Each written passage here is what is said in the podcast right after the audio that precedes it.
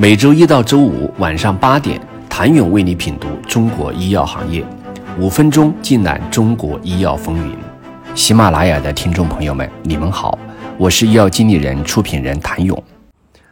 类似的模式可见于康方生物。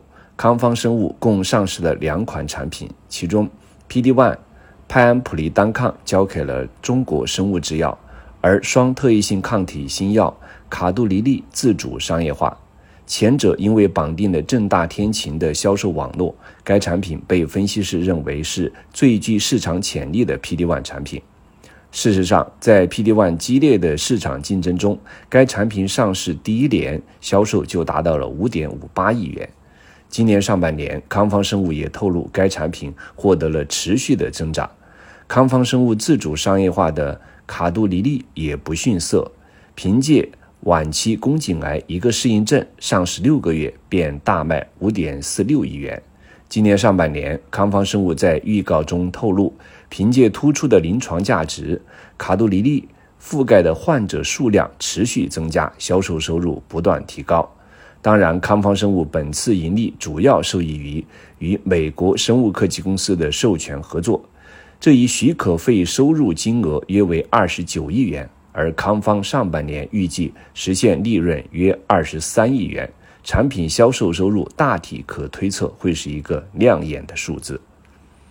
在痛失销售占比约八成的核心商业化产品后，歌里制药深陷亏损扩大泥潭。然而失之东隅，收之桑榆。今年上半年，歌里抓住新冠疫情最后的尾巴，在新冠口服药利妥拉韦上发力。此前，通过给辉瑞中国、先生药业及一家未披露的中国制药公司商业化供应利托拉韦片，其在去年实现了约四百八十三万元的收入。今年，歌里预计这一供应将对二零二三年总收入做出重大贡献。不过，对歌里来说，产品的缺失仍未改变其商业化现状。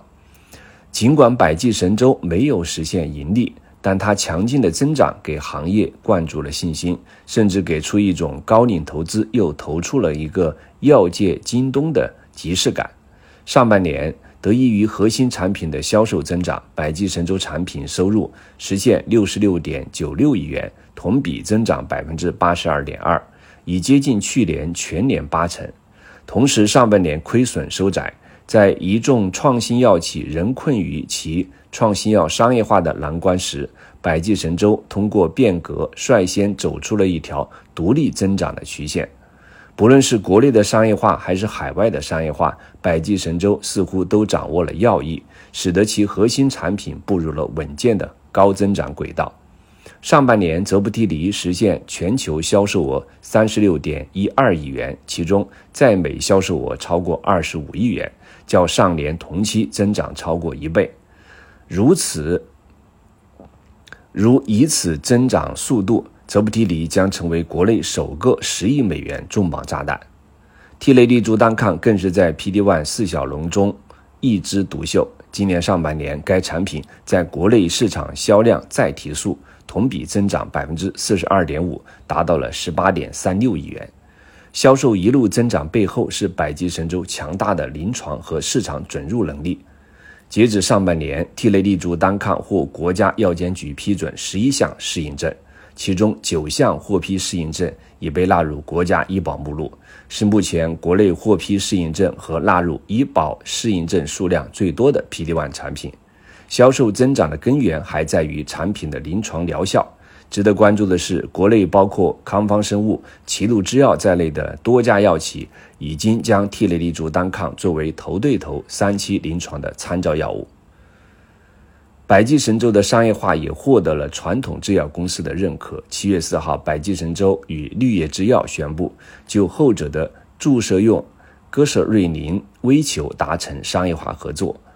百济神州将获得该产品在中国大陆地区研究开发及商业化的独家权利，而绿叶作为该产品上市许可持有人，基于百济预估的需求供应和生产该产品。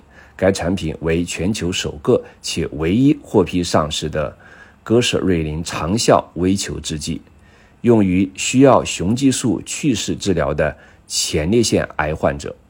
想了解六家港股创新药企的财报中透露了什么信号？请你明天接着收听。谢谢您的收听。想了解更多最新鲜的行业资讯、市场动态、政策分析，请扫描二维码或添加医药经理人微信公众号“医药经理人”医药行业的新闻与资源中心。我是谭勇，明天见。